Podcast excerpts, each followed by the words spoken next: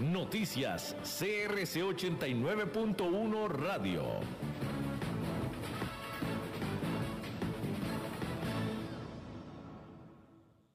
Disfruta de tu verano con las nuevas limonadas con vitaminas de Tropical. Podrás ayudar a tu sistema inmune con la ayuda de las vitaminas C, E y Zinc. Y por supuesto todos los beneficios naturales de una limonada. Abrí, disfruta y cuídate. Nuevas limonadas con vitaminas de Tropical, una deliciosa forma de refrescarte. Noticias CRC 89.1 Radio. 4 con 58 minutos les saluda David Guerrero.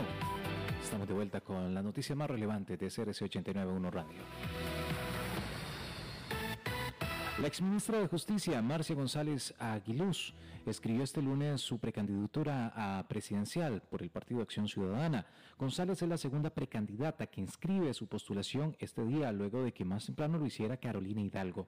La precandidata de 52 años es abogada y fue regidora del Consejo Municipal de Santana del 2002 al 2006. Además, presidenta del PAC entre el 2017 y 2018. Su periodo como ministra de Justicia fue del 8 de mayo del 2018 hasta el 7 de febrero del 2020 cuando renunció. Hasta el momento hay cuatro precandidatos de esa agrupación política que han inscrito su postulación. Hernán Solano, Wilmer Ramos, Carolina Hidalgo y Marcia González. Marta Zamora, quien fue la primera en confirmar su intención de competir por la candidatura del PAC, dijo hace una semana que analizará si continúa con su postulación tras los allanamientos desarrollados en Casa Presidencial, Ministerio de Obras Públicas y Consejo Nacional de Vialidad. El Partido Acción Ciudadana buscará su tercer mandato consecutivo tras el gobierno de Luis Guillermo Solís entre el 2014 y 2018 y el actual de Carlos Alvarado. El Ministerio de Educación Pública entregará mochilas, kits con materiales y recursos educativos a más de 5.000 estudiantes que cursan preescolar en zonas rurales. La iniciativa es producto del seguimiento pedagógico que el MEP realiza sobre la implementación de la educación combinada y la identificación de necesidades de algunas poblaciones de primera infancia. La jefa del Departamento de Primera Infancia, Gisela Alpizar, detalló sobre la importancia de esta entrega a los estudiantes, y es que los kits incluyen material como lupa, imanes, cuerda, bola, paletas de madera, libros de cuentos, títeres de mano, crayolas, plastilina, banderetas, elementos para enhebrar y construir envases plásticos para cada estudiante. Los mismos se beneficiarán, eh, los mismos estudiantes serán beneficiados, pertenecen a centros educativos ubicados en 12 direcciones regionales educativas como Cañas, Liberia, Santa Cruz, Nicoya, Limón, Coto, Grande de Terraba, Peninsular, Pérez Celedón, Torrealba, Zona Norte y Sula. En una hora, más noticias. Noticias cada hora en CRC 89.1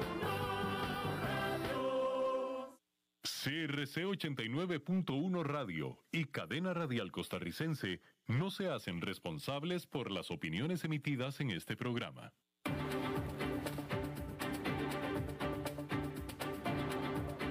Inicia a las 5 con Alberto Padilla un programa diseñado con el objetivo de llevarte diariamente un tema de actualidad, acompañado siempre de reconocidos editorialistas. De lunes a viernes a las 5 de la tarde por CRC 89.1 Radio. A las 5 con Alberto Padilla.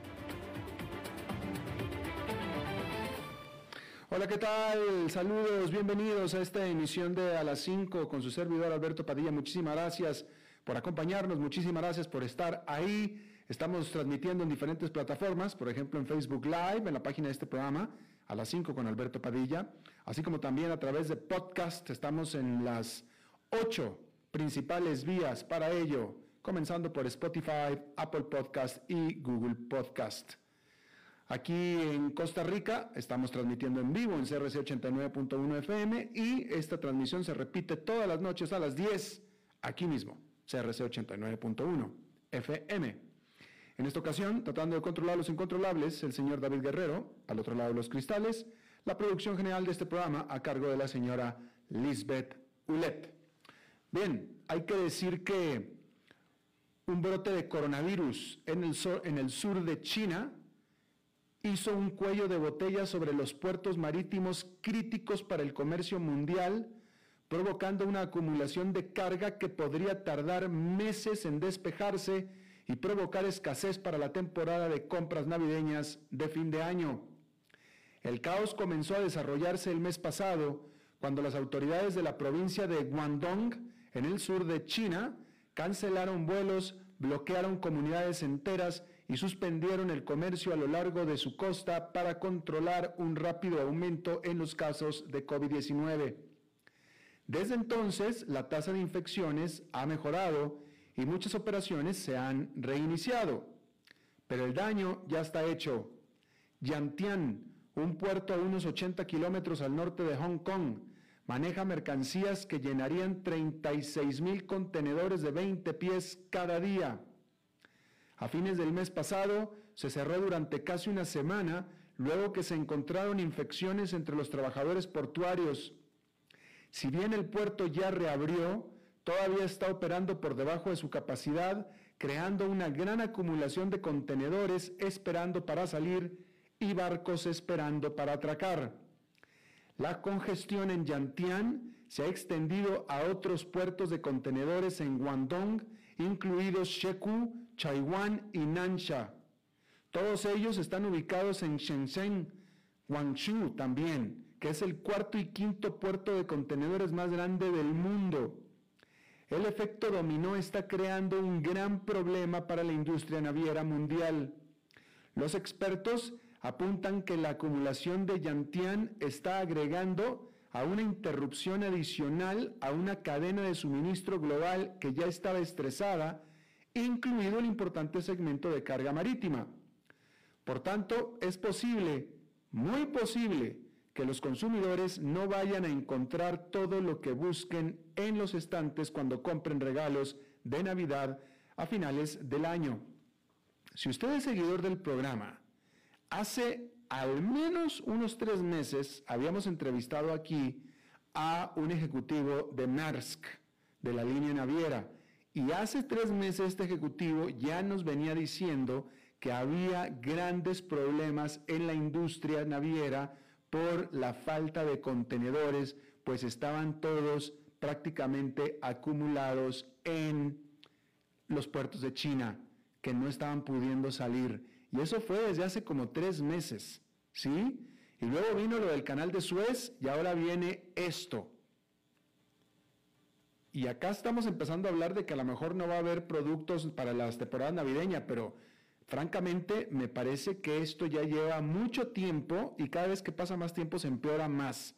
Así es que presiento, me voy a tener que sentar a meditar bien esto, pero presiento que esto va a tener efectos mucho más profundos que solamente no encontremos lo que queramos para el regalo de Navidad.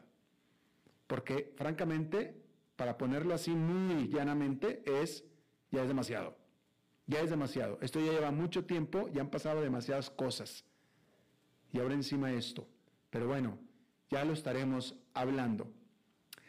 Hay que decir que la economía estadounidense definitivamente ha avanzado mucho desde la devastadora recesión del 2020, pero puede que no sea posible volver a la normalidad que conocíamos antes.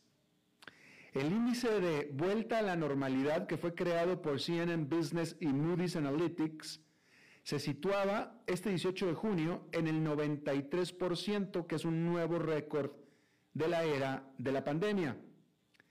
Este indicador está compuesto por 37, o mejor dicho, este índice está compuesto por 37 indicadores nacionales y 7 a nivel estatal que rastrean métricas como es el crédito del consumidor, solicitudes de ayuda por desempleo, ofertas de trabajo, viajes aéreos nacionales, la ocupación de los hoteles, etc. La última lectura muestra que Estados Unidos se está acercando poco a poco a la normalidad. Pero el último tramo será muy duro. Si bien varios estados han eliminado las restricciones de la era de la pandemia, la vida como solía ser no se ha reanudado por completo.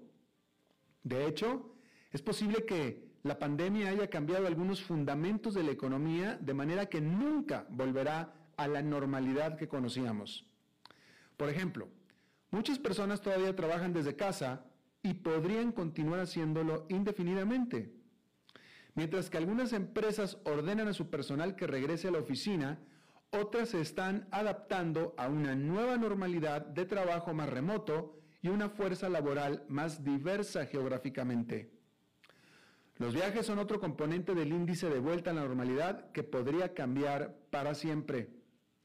Si bien la gente está emocionada por volver a vacacionar a medida que aumentan las tasas de vacunación en los Estados Unidos, y los países de todo el mundo reabren para los turistas, es posible que los viajes de negocios no se reanuden de la misma manera. Después de más de un año de cumplir con el trabajo por medio de reuniones virtuales, es muy posible que las empresas estén menos dispuestas a trasladar a su personal por todo el mundo. Moody's Analytics no cree que los viajes de negocios vuelvan en el corto plazo a su nivel premio a la pandemia lo que a su vez afectará a los viajes de avión y también hasta la demanda de petróleo. Las solicitudes de beneficios por desempleo todavía son aproximadamente el doble de lo que se consideraba normal antes del COVID-19. Los estados que se vieron particularmente afectados por la pandemia, como la potencia económica de Nueva York, todavía tienen mucho más espacio para volver a la normalidad en comparación con otras partes del país. Es probable que sigan siendo un lastre para el indicador. Eso no significa que la economía estadounidense no recuperará su tamaño y su fuerza antes de la pandemia. De hecho, la velocidad del rebote no tiene precedentes recientes. La economía luce muy sólida, tan sólida que la Reserva Federal probablemente comenzará a aumentar tasas de interés, de lo cual hablaremos enseguida. Sin embargo, hay que decir que nos dirigimos hacia un nuevo tipo de normalidad, pues para, el índice de vuelta a la normalidad, para que éste alcance 100%, eso significaría entonces que algunos componentes necesitarán recuperar aún más terreno, pero esto se da el tiempo en que otros se siguen retrasando, porque está cambiando la normalidad. Bien.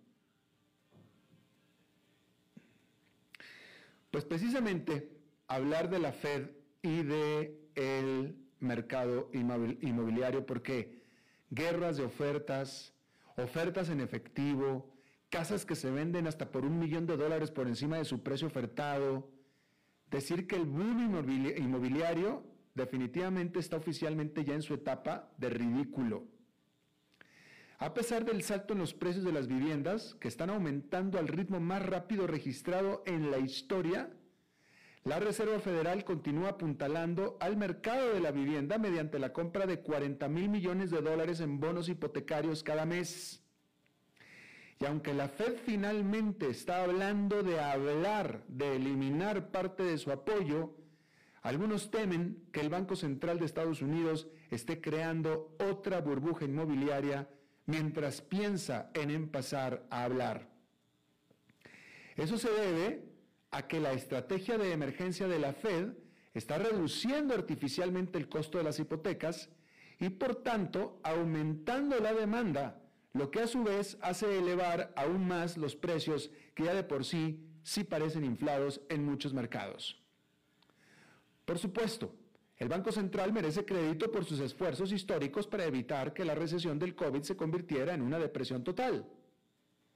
A principios del año pasado, al entrar en acción, la Fed rápidamente recortó las tasas de interés a cero. Lanzó programas de emergencia para descongelar los mercados crediticios y prometió comprar la asombrosa cantidad de 120 mil millones de dólares en bonos del Tesoro y bonos hipotecarios mensualmente.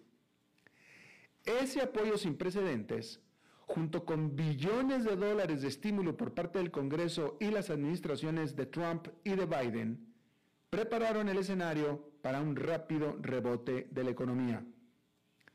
Pero dada la rapidez con la que la economía se está recuperando y el hecho de que la inflación está aumentando, puede que sea hora de que la Fed comience a pisar el freno, al menos en lo que refiere a su programa de compra de bonos.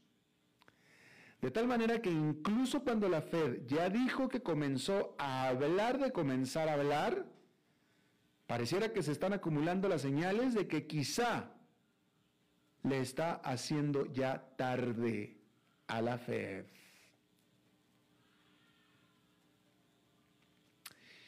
Bien. Hablando de, bueno, déjeme decirle que los banqueros centrales están comenzando a preocuparse por el regreso de la inflación. Los precios del consumidor en Estados Unidos, por ejemplo, aumentaron a mayo un 5% anual. La laxa política monetaria, el auge de las compras posterior a la pandemia y un nuevo superciclo de materias primas han sido motivos de preocupación. El último de estos ha comenzado a parecer exagerado. En las últimas semanas, los precios de algunos materiales han perdido todas sus ganancias para el 2021. El índice de precios de las materias primas de The Economist se ha estabilizado desde mayo.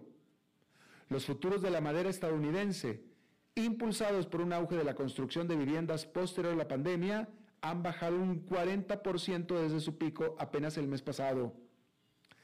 Para confundir a algunos pronosticadores, los aserraderos han podido aumentar la producción para satisfacer a la demanda. Se puede ver también una imagen similar en productos agrícolas tan diversos como la soja, el azúcar y el trigo. Pero una excepción es el petróleo. Algunos analistas ven un retorno a 100 dólares barril frente a los 70 dólares actuales gracias a un colapso en el gasto de capital en nueva producción. Bueno, y ahora sí hablando de empresas, hay que decir que una aerolínea, la más grande del mundo, American Airlines, no puede manejar su súbito éxito. Porque la industria de viajes de Estados Unidos está experimentando un gran resurgimiento con los estadounidenses apresurándose a tomar las vacaciones que no pudieron durante el último año y medio. Este domingo por la noche, el crucero Freedom of the Seas de la Royal Caribbean zarpó desde Miami con 600 empleados voluntarios vacunados a bordo junto con representante del Centro para el Control de las Enfermedades para realizar la primera prueba en los Estados Unidos de los protocolos de seguridad de COVID-19 destinados a recuperar el sector de turismo y viajes. Pero el regreso a la normalidad no está exento de complicaciones. American Airlines anunció que se vio obligada a cancelar cientos de vuelos hasta mediados del próximo mes, pues no está logrando satisfacer el salto en la demanda. La aerolínea simplemente no tiene listos y preparados ni los aviones ni sus tripulaciones para el súbito pico en ventas de pasajes. El sábado, American Airlines tuvo 120 cancelaciones y la compañía proyecta de 50 a 80 cancelaciones de vuelos por día en el futuro cercano. Las acciones de American Airlines se han disparado un 41% este año. Pero la tensión en las operaciones es una señal de lo difícil que será para la aerolínea hacer que su negocio vuelva a funcionar sin problemas.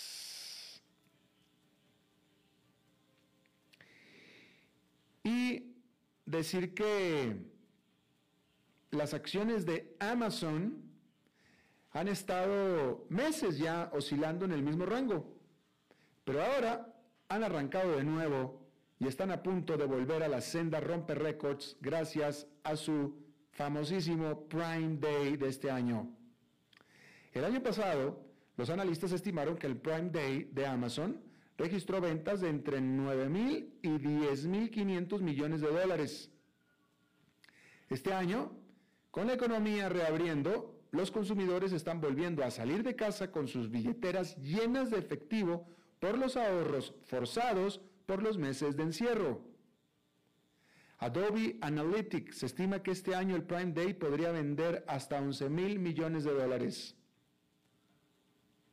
Con esto, las acciones de Amazon han subido en seis de las últimas nueve sesiones de operación y ahora están solo un 1,3% por debajo de su máximo histórico alcanzado en septiembre del 2020.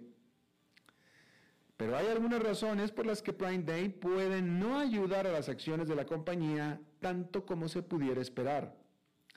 Primero, está el impacto de las interrupciones de la cadena de suministro global por la pandemia que estábamos hablando hace unos momentos. Algunos vendedores independientes entrevistados dijeron que no podrán satisfacer la demanda de los clientes. Tampoco pueden permitirse el golpe a sus ganancias del actual alto costo de carga y transporte que resultaría de hacer más órdenes de productos en todo el mundo. Muchos comercios están pagando el doble del precio por el envío de contenedores para importar productos de China en comparación con hace un año. Estos problemas surgen cuando Amazon está tratando de impulsar el papel que juegan los comerciantes independientes en su Prime Day, que el año pasado incluyó más de un millón de descuentos a nivel global. Los vendedores externos representan cerca del 60% de los 236 mil millones de dólares en ventas minoristas anuales de Amazon. Las acciones de Amazon también han estado bajo una presión más amplia al estar los inversionistas sopesando las señales de la Reserva Federal de que podría subir las tasas de interés antes de lo esperado. Las bajísimas tasas han sido una bendición para empresas de rápido crecimiento como Amazon.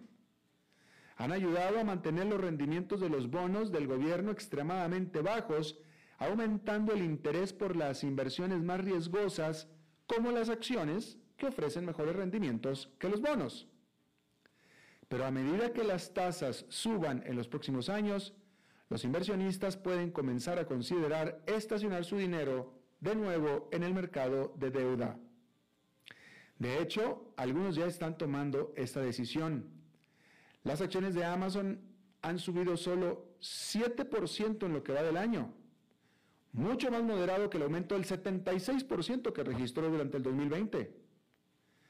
Las acciones de Apple, de hecho, han bajado un 1,7% durante el 2021, después de haber ganado 81% el año pasado. Pero algunos nombres de las grandes tecnologías se les está, les está inclusive yendo mejor.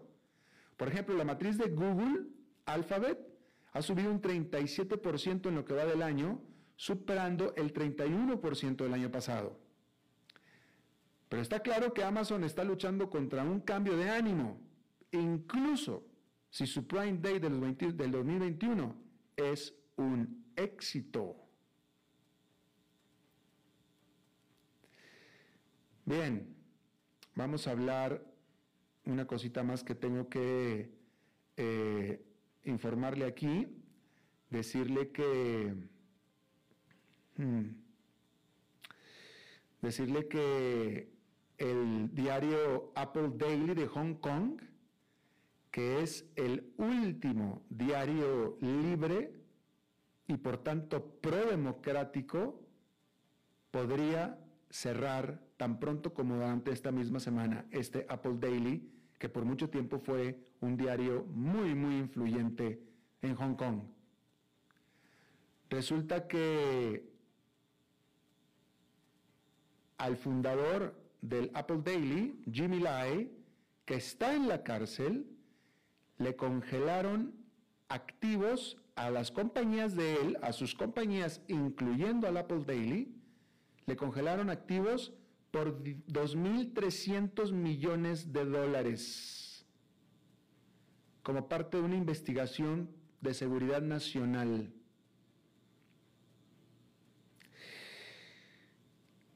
Por supuesto que la empresa tiene en teoría el recurso de apelar esta decisión, pero vamos a ver si se lo respetan. Hay que decir que la semana pasada 500 elementos de la policía de Hong Kong allanaron la sala de redacción del Apple Daily, en donde arrestaron al editor del diario, al publicista y a otros tres ejecutivos más. Y de nuevo, el fundador del diario está en la cárcel. Terrible situación. Allá en Nueva York, esta fue una jornada positiva con el índice industrial Dow Jones subiendo 1,76%, el Nasdaq Composite con una ganancia de 0,79% y el Standard Poor's 500 con un avance de 1,40%. Y bueno, acabamos de informar lo que está pasando en Nueva York, en Nueva York no, en Hong Kong, con este arremetida contra el diario el Apple Daily, pero aquí dentro de casa, y dentro de casa me refiero en Latinoamérica, hay regímenes también bastante opresivos. En Centroamérica hay uno, en particular, que está acaparando las noticias al respecto, y justamente es Nicaragua, de lo que vamos a hablar cuando regresemos de esta pausa.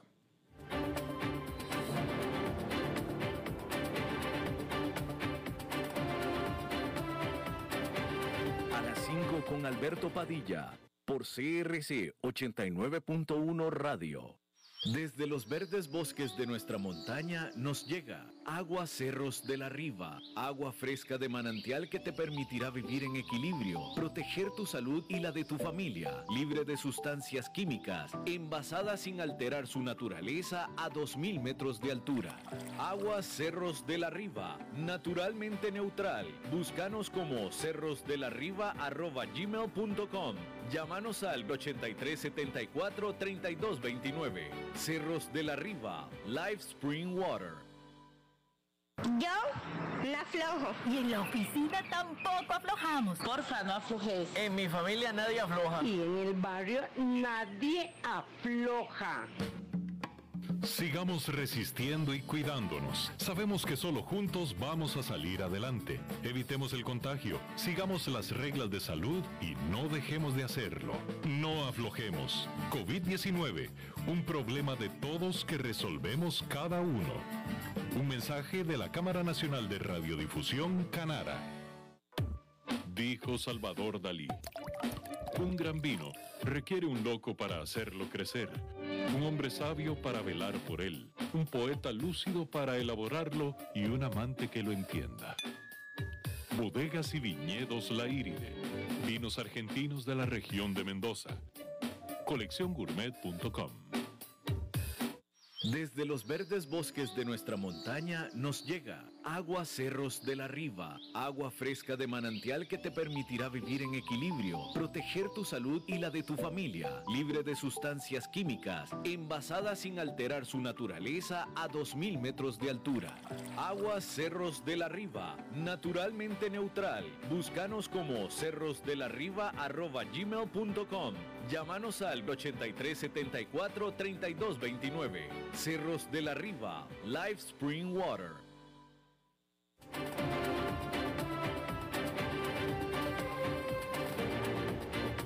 Seguimos escuchando a las 5 con Alberto Padilla.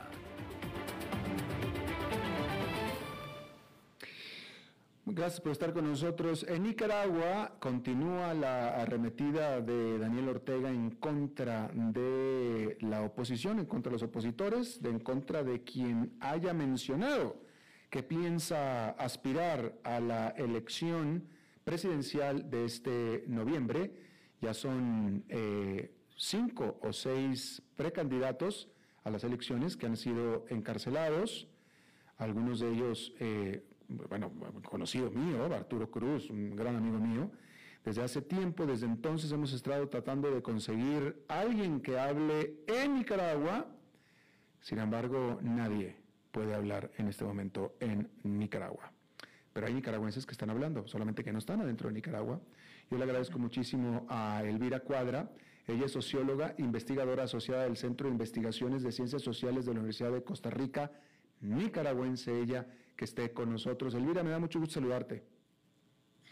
Mucho gusto, Alberto. Gracias por la oportunidad de conversar con tu audiencia sobre lo que está pasando en Nicaragua. Definitivamente, gracias a ti. Eh, déjame te pregunto esto. Si, si Daniel Ortega ya decidió quedarse, porque ya hace tiempo que decidió quedarse, y ya tiene control de la policía y tiene control de la autoridad electoral, tiene todo el control, ya tiene el control que tiene un dictador. ¿Cuál es el asunto y para qué estar desde ahorita, y aunque no fuera desde ahorita, que fuera después, para qué estar encarcelando y hacer tanto escándalo en cancelando a opositores, etcétera, si de todos modos se va a quedar y va a ganar? Bueno, eh, la verdad es que encontrar una racionalidad como la que podríamos buscar eh, las personas que tenemos, digamos, un pensamiento más eh, o menos democrático, orientado hacia los valores democráticos, pues este, eh, es difícil identificar una racionalidad como esa en lo que está haciendo el gobierno de Daniel Ortega y Rosario Murillo en este momento. Lo cierto es que todo lo que estamos viendo en realidad es un síntoma de enorme debilidad. Em, y en este tipo de situaciones lo que, eh, lo que se, puede percibir, lo que se puede identificar es que eh, en los puntos de apoyo de Ortega realmente se han reducido significativamente. Por eso está empleando esos niveles de violencia y por eso está eh, incluso pasando por encima de las leyes que él mismo ha mandado a, aprobar y está actuando arbitrariamente, imponiendo un, estado de terror y un estado fuera de la ley en, Nicaragua. Em, efectivamente, hay una voluntad de continuidad eh, de parte de los Ortega Murillo, pero eh, del otro lado lo que tienen es un enorme descontento ciudadano, una enorme insatisfacción y no cuentan con el respaldo de aliados que son claves, como por ejemplo la empresa privada, la Iglesia Católica, que, tiene una influencia muy grande sobre la población y que en días pasados emitió una, una carta pastoral firmada por todos los obispos donde eh, hace una reflexión y un llamamiento eh, en relación al proceso político del país, pero también en relación con las elecciones que están previstas eh, para noviembre próximo. déjame te pregunto algo, Elvira. Eh, tú hablas acerca de los apoyos que ha perdido Daniel Ortega, y es cierto, Ortega tuvo una relación muy cercana primero con los empresarios, muy cercana también con la Iglesia Católica, etcétera, y ahora esa relación ya se rompió. de acuerdo con eso, pero te pregunto, ¿Para qué los necesita? Eh, eh, Nicolás, Nicolás eh, Maduro solamente tiene el ejército de su lado y es todo lo que necesita. Diría casi lo mismo del régimen cubano. Mientras Ortega tenga el ejército con él, a las Fuerzas Armadas, ya tiene todo lo que necesita para quedarse en el poder, no le importa nada más. Bueno, es que esa es una, una reflexión que, que, podría parecer bastante obvia, pero lo cierto es que en todo caso eh, Ortega no puede gobernar con un nivel de respaldo o con un apoyo tan eh, débil como ese. Eh, no hay en realidad gobernante en la actualidad en ninguna parte del mundo que se pueda sostener en el mediano plazo solamente con, ese tipo de apoyo. La fuerza no es este, el único respaldo que se requiere, se requiere legitimidad, se requiere reconocimiento y confianza ciudadana y esos cada vez están eh, más minados igual que el reconocimiento de la comunidad internacional que em, en, las últimas semanas ha rechazado eh, eh, masivamente y, de manera bastante enérgica lo que está sucediendo. Ah, pero a ver, Elvira, para yo entenderte mejor, este, dime, por ejemplo, ¿qué, qué ¿Qué apoyo sí tiene el régimen cubano que no tiene Nicaragua que le permita al régimen cubano permanecer más sólidamente en el poder que lo que podría estar Ortega? Mira, es que las cooperaciones no son, no son posibles. Primero porque son contextos diferentes, son actores diferentes y son tiempos distintos. Y la forma en que están organizados este, los regímenes también son distintos.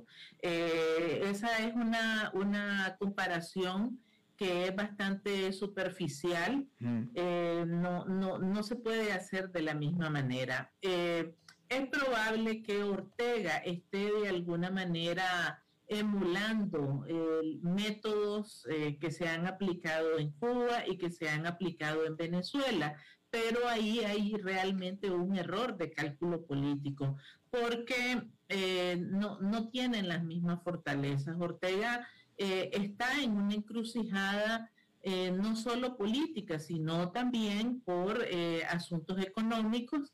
El país ya no soporta los efectos de la prolongada crisis sociopolítica, más los de la pandemia y desastres naturales como por ejemplo los dos huracanes que eh, eh, impactaron sobre Nicaragua a finales del año pasado, en noviembre del año pasado, eh, tiene que resolver esa situación que afecta a todo el país, pero que afecta también a su propio grupo económico. el punto es que en, esa, en ese camino ha escogido eh, obviar y despreciar todas las oportunidades que ha tenido, pues eh, las elecciones son una oportunidad, la eh, mediación, el diálogo de la comunidad internacional también es otra oportunidad que ha menospreciado. Estamos viendo, por ejemplo, cómo no, no, ha abierto las puertas a la iniciativa conjunta entre Argentina y, y México y se está quedando únicamente con el respaldo del, ejército, que es el respaldo de la fuerza. Pero ese es un respaldo que solamente le va a durar un, corto plazo. El ejército también tiene intereses económicos, que los tiene incluso desde antes que Ortega llegara a la presidencia y en algún momento se va a enfrentar al dilema de escoger entre eh, eh, eh, lanzarse al precipicio eh, siguiendo eh, la lealtad política a Ortega o salvaguardar sus intereses económicos. Eh, entonces, Elvira, tú intrínsecamente estás previendo la salida de Ortega. Tú estás diciendo que Ortega no se puede sostener por mucho tiempo más. Sí, es que todos los elementos están jugando realmente en contra de Ortega. Em, esa aparente muestra de fuerza en, el fondo es en realidad una demostración y una evidencia del débil estado en el que se encuentra. Mm. Mm, interesante. ¿Crees tú que se van a realizar eh, las elecciones presidenciales con candidatos opositores? Pues hasta ahora lo que Ortega ha hecho es cerrar el escenario a esa posibilidad. Entonces, es muy probable que en realidad no ocurra eso, pero em, si Ortega se impone a pesar de todo eh, y, se mantiene en la presidencia, en todo caso no va a tener estabilidad y un estado de represión con, con niveles de violencia tan altos es insostenible en el mediano y, ya no digamos en el largo plazo. Oye, pues eh, eh, eh Elvira, eh, tú eres nicaragüense, eres analista, eres académica este, y experta en el tema del que hablas y aparte conoces a tu país, pero yo he visto la historia de los dictadores, o sea, me parece a mí, es más, a ver, porque no, quiero parecer que te estoy cuestionando, estoy reflexionando aquí contigo.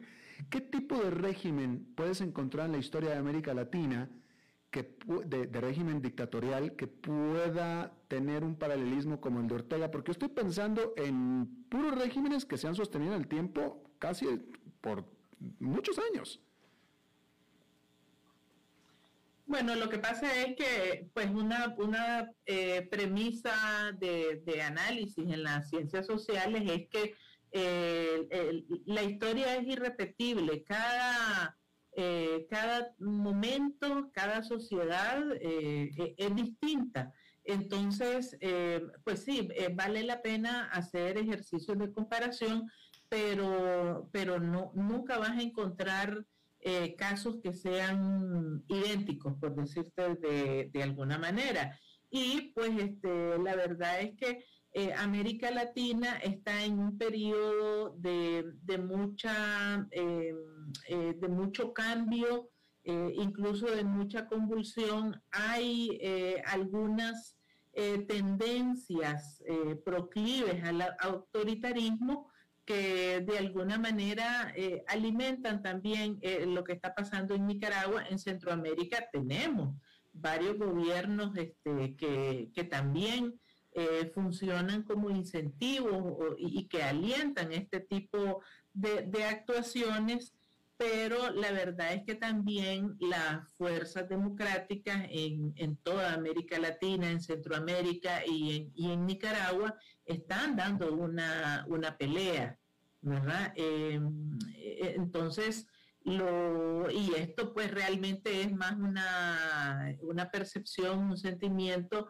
de, esperanza en el sentido de que eh, estos son los remanentes de los viejos autoritarismos en, en, toda América Latina y particularmente en Centroamérica, pero tienen que pasar y tienen que abrirse paso a este, regímenes eh, de naturaleza eh, más democrática, ¿verdad? Sobre todo porque en el caso de Nicaragua, y ahí sí me, voy a aterrizar a las características particulares del país, desde hace varias décadas, eh, varias generaciones, particularmente generaciones jóvenes, están cambiando su eh, forma de ver la política, su forma de hacer la política, está cambiando la cultura política. Y ese es este, un, buen cimiento para construir una sociedad más democrática. Bueno, pues Elvira, yo te veo muy eh, optimista, este, ojalá, ojalá, ojalá, y que yo, no, desearía nada más que tuvieras absolutamente toda la razón de lo que estás diciendo. Última pregunta, eh, eh, ¿quién es verdaderamente quien manda ahí? ¿Es Daniel Ortega o es la esposa? Bueno, ahí lo que hay es una responsabilidad compartida, ¿verdad? Em, es bien difícil identificar en este momento quién tiene eh, la mayor responsabilidad pero eh, allí hay eh, una, eh, una complementariedad mm. autoritaria de, dos personalidades. Hay algunos momentos y algún tipo de decisiones que tienen un sello marcadamente de Rosario Murillo, pero hay otras donde el sello también lo pone Daniel Ortega. Y por otro lado, no hay que olvidar que la principal responsabilidad es la del más alto cargo y ese cargo quien lo ostenta es Daniel Ortega. Claro, claro, así es. Bueno, pues Elvira Cuadra, socióloga e investigadora asociada del Centro de Investigaciones de Ciencias Sociales de la UCR, te agradezco muchísimo que hayas charlado con nosotros. Gracias, Alberto. Nos vemos la próxima. Vamos a hacer una pausa y regresamos con Eugenio Díaz. A las 5 con Alberto Padilla, por CRC 89.1 Radio. Desde los verdes bosques de nuestra montaña nos llega agua Cerros de la Riva, agua fresca de manantial que te permitirá vivir en equilibrio, proteger tu salud y la de tu familia, libre de sustancias químicas, envasada sin alterar su naturaleza a 2.000 metros de altura. Agua Cerros de la Riva, naturalmente neutral. Búscanos como cerrosdelariva.gmail.com Llámanos al 8374-3229. Cerros de la Riva, Live Spring Water. Yo no aflojo. Y en la oficina tampoco aflojamos. Porfa, no aflojes. En mi familia nadie afloja. Y en el barrio nadie afloja. Sigamos resistiendo y cuidándonos. Sabemos que solo juntos vamos a salir adelante. Evitemos el contagio, sigamos las reglas de salud y no dejemos de hacerlo. No aflojemos. COVID-19, un problema de todos que resolvemos cada uno. Un mensaje de la Cámara Nacional de Radiodifusión, Canara. Dijo Salvador Dalí. Un gran vino requiere un loco para hacerlo crecer, un hombre sabio para velar por él, un poeta lúcido para elaborarlo y un amante que lo entienda. Bodegas y viñedos La Iride, vinos argentinos de la región de Mendoza. Colecciongourmet.com Desde los verdes bosques de nuestra montaña nos llega agua Cerros de la Riva, agua fresca de manantial que te permitirá vivir en equilibrio, proteger tu salud y la de tu familia, libre de sustancias químicas, envasada sin alterar su naturaleza a 2.000 metros de altura. Agua Cerros de la Riva, naturalmente neutral. Búscanos como cerrosdelarriba.gmail.com. Llámanos al 8374 3229. Cerros de la Riva, Live Spring Water. Yo la aflojo. Y en la oficina tampoco aflojamos. Porfa, no aflojes. En mi familia nadie afloja. Y en el barrio nadie afloja. Sigamos resistiendo y cuidándonos. Sabemos que solo juntos vamos a salir adelante. Evitemos el contagio, sigamos las reglas de salud y no dejemos de hacerlo. No aflojemos. COVID-19, un problema de todos que resolvemos cada uno. Un mensaje de la Cámara Nacional de Radiodifusión, Canara. Dijo Salvador Dalí. Un gran vino requiere un loco para hacerlo crecer, un hombre sabio para velar por él, un poeta lúcido para elaborarlo y un amante que lo entienda. Bodegas y viñedos La Iride, vinos argentinos de la región de Mendoza. Colecciongourmet.com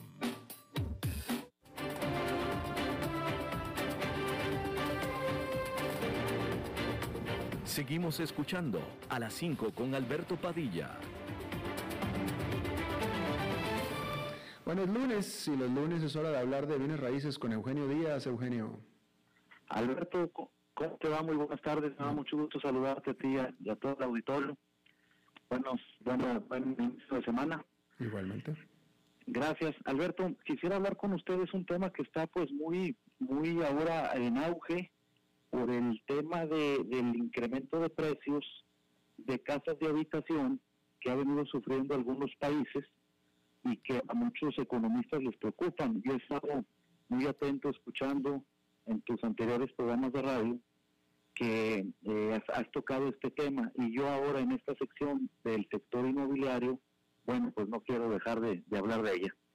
Eh, resulta que en Estados Unidos y en algunos otros países las casas han subido de sobremanera de precio y es un factor que da cierto, en cierta manera, da mucho que pensar porque actualmente, después de la pandemia, al, al, final que se están reacomodando las cifras en los diferentes sectores de la economía, en el sector inmobiliario, pues pasa lo mismo.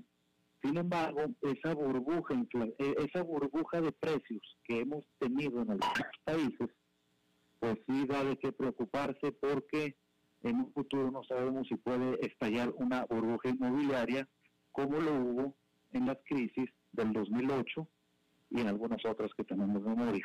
Así es que es un tema que no es fácil, este puede está en los ojos de, varios economistas y financieros porque se va a estar monitoreando muy de cerca eh, esa situación que nos puede que puede llegar a pasar en algunos países. Quiero decir, y también para tranquilidad de nuestro auditorio, que no es el tema de Costa Rica en general. En Costa Rica les quiero platicar que en los últimos meses sí han subido eh, las, eh, de precio las casas de lujo de playa, sobre todo en la zona de Guanacaste, en las zonas de Flamingos, de Tamarindo, en algunas playas de Nicoya, eh, han venido subiendo de precio porque precisamente han llegado eh, estadounidenses, clientes, europeos, personas de otras nacionalidades, que han venido a comprar casas de lujo y casas de descanso en Costa Rica. Y al haber más eh, demanda en cuanto a, a bienes raíces se refiere, bueno, pues la oferta tiende a subir de valor. Así es que en esas, en esas eh, zonas de sí hemos tenido un poco de, de, sobreprecio a comparación del año pasado o de algunos otros meses hacia atrás. Sin embargo, también les quiero comentar que no es algo generalizado en el país.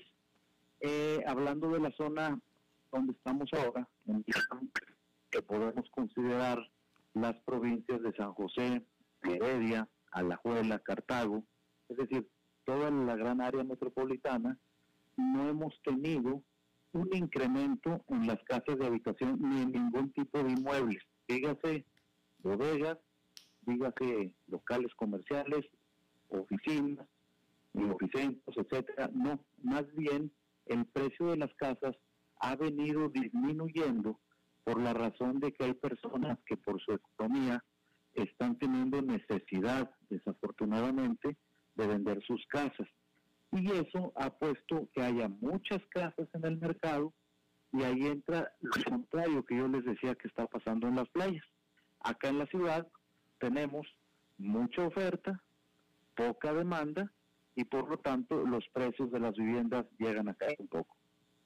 Esta situación es algo que, a diferencia de otros países y ciudades eh, cosmopolitas y, grandes como, como son las que ya todos hemos oído hablar de ellas en Estados Unidos, quiero hablar de Miami, de California, San Francisco, Los Ángeles, Nueva York, no se diga, etcétera, y, y las ciudades principales de Europa que siguen teniendo ese incremento en los precios de los bienes raíces. Bueno, pues como les digo, acá en Costa Rica no está pasando en las ciudades y tal vez donde pueda empezar a pasar un poco es a nivel de playas, las playas más turísticas del país.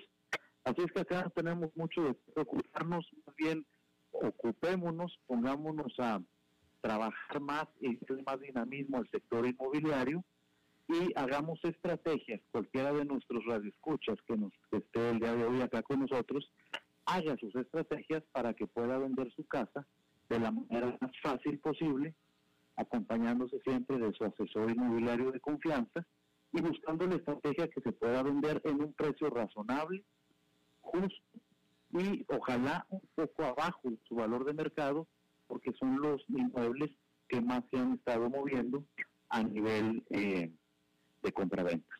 Así es que ese es el, comentario de hoy, Alberto, donde estamos en Costa Rica un poquito diferente de las grandes ciudades o de los grandes países de primer mundo.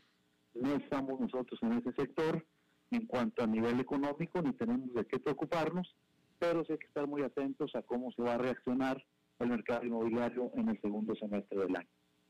Eh, interesante, Eugenio. Eh, de las determinantes de, de, la explosión, del boom en el mercado inmobiliario en las grandes economías es la, el derrumbe de las tasas de las hipotecas, es decir, que las hipotecas están demasiado baratas y esa ha sido la determinante del de, aumento en la demanda de hogares o de casas. ¿Cuál es la situación en Costa Rica, en el país en el que te encuentras, con respecto a las tasas de las hipotecas? Bueno, sí, claro, como tú lo dijiste, eh, eh, ese, ese nivel en otros países de tasas tan bajas animan a los compradores a salir a buscar casas y comprar. Eso es lo que se puede luego convertir en un problema para la burbuja eh, inmobiliaria. Aquí en Costa Rica les quiero yo comentar que las tasas de interés están, creo que también, al igual que en otros países, a unos niveles más bajos históricamente. Las tasas de interés para créditos nuevos insisto y vuelvo a repetir, créditos nuevos que se contraten hoy en día vienen con unas tasas mucho, muy atractivas. Las tasas que ya se contrataron en otros años, bueno, pues se mantendrán de acuerdo a sus contratos de hipoteca.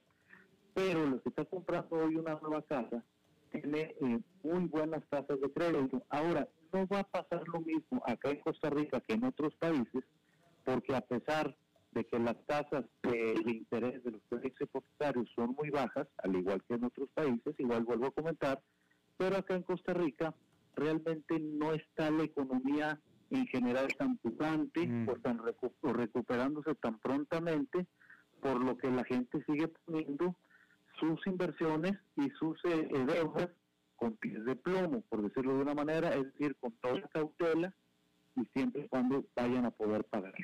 En otras economías es más dinámico el, sector inmobiliario y bueno, hay más gente que se anima a comprar una casa y a veces sin tener muy bien planeado su futuro económico. Claro, claro. Eh, una, esta es una curiosidad personal. Em, ¿Quiénes son los principales inversionistas de casas de playa en Costa Rica? ¿Son los propios ticos o son los extranjeros? Eh, me, me, encanta esa pregunta, Alberto, porque vieras que se ha venido dando un, eh, una situación aquí en Costa Rica que no nos esperábamos en el sector inmobiliario. ¿Y qué es esto que no nos esperábamos? Que ahora el costarricense muchos costarricenses están comprando casas o lotes de terreno en las principales playas. Y es algo que nos llama mucho la atención porque estamos acostumbrados a que esas grandes inversiones normalmente vienen del extranjero, del europeo, estadounidense o canadiense principalmente. Hoy, hoy en día se está dando ese movimiento con los extranjeros, pero estamos sorprendidos de la cantidad de operaciones que se están llevando a cabo en esas principales playas turísticas del Pacífico costarricense para eh, eh, personas de nacionalidad tica. Es decir, acá mismo la gente está comprando cosas que antes no lo hacía. Es decir, le están viendo ahí una oportunidad de inversión, de buena plusvalía, de excelentes dividendos que puedan tener en un futuro al comprar eh, terrenos y casas de en las playas del Pacífico costarricense. Y, y, son compras de inversión, eh, es decir, para, para alquiler, para, eh, para alquiler o, son para el fin para pasar el fin de semana del propietario. En, en, en, la gran mayoría son casas, son, para sus para tener su segunda casa, su mm. casa de vacaciones, su mm. casa de playa. Sin embargo, hay mucha gente que está comprando para alquiler. Y algunos de ellos están metiendo a esas plataformas que ya volvieron a resurgir y están en eso, como por ejemplo Airbnb, que están para alquilar casas a los extranjeros o a los mismos nacionales. Entonces, hay gente que lo hace como inversión, pero en su gran mayoría lo están comprando para tener su casa de playa. Mira qué interesante. Y última pregunta, ya que estamos hablando de todo esto, ¿playa o montaña? Playa playas donde se está dando la mayor cantidad de movimiento y insisto sobre todo hacia el lado del Pacífico que ya por por tradiciones donde se da y de montaña poco Alberto montaña es pocas inversiones poca gente que compra tanto nacionales como extranjeros se da más en mucho menor grado que, que los que compran en las playas del Pacífico es decir la montaña siempre va muy por detrás de las inversiones que se hacen en la playa. Mira qué interesante. Bien, ¿y dónde la puede la gente saber más de todos estos temas, Eugenio? Bueno, pues la gente puede saber más, todos nuestros radioescuchas, en el programa Club Inmobiliario, que transmitimos por esta misma emisora todos los sábados de una a dos de la tarde, el cual tengo yo la gran oportunidad de poder conducir y donde tocamos todo lo relacionado al sector inmobiliario en el país y en el extranjero. Además, quedamos entre los tips importantes para inversiones en bienes raíces y para mantenimiento de sus bienes inmuebles. Así es que los espero yo todos los sábados de 1 a 2 de la tarde en su programa Club Inmobiliario, aquí mismo por CRC Radio. Bueno, pues muchísimas gracias eh, Eugenio Díaz por la intervención de los lunes y eso es todo lo que tenemos nosotros por esta emisión de A las 5 con servidor Alberto Padilla. Muchísimas gracias por habernos acompañado. Espero que termine su día en buena nota, en buen tono y nosotros nos reencontramos en 23, en 23 horas. Que la pase muy bien.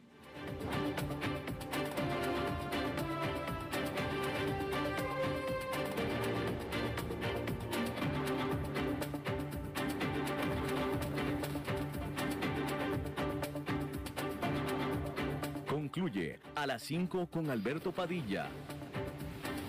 Un programa diseñado con el objetivo de llevarte diariamente un tema de actualidad,